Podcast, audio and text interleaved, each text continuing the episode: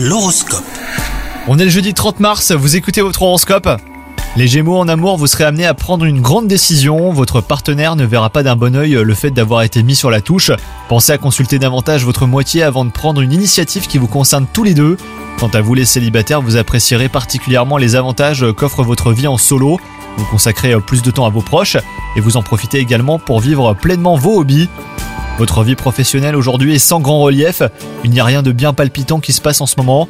De nouvelles tâches et plus de responsabilités pourraient éventuellement vous faire sortir de votre petite routine, pensez-y.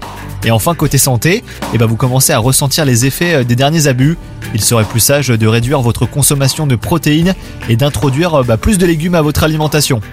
Bonne journée à vous les Gémeaux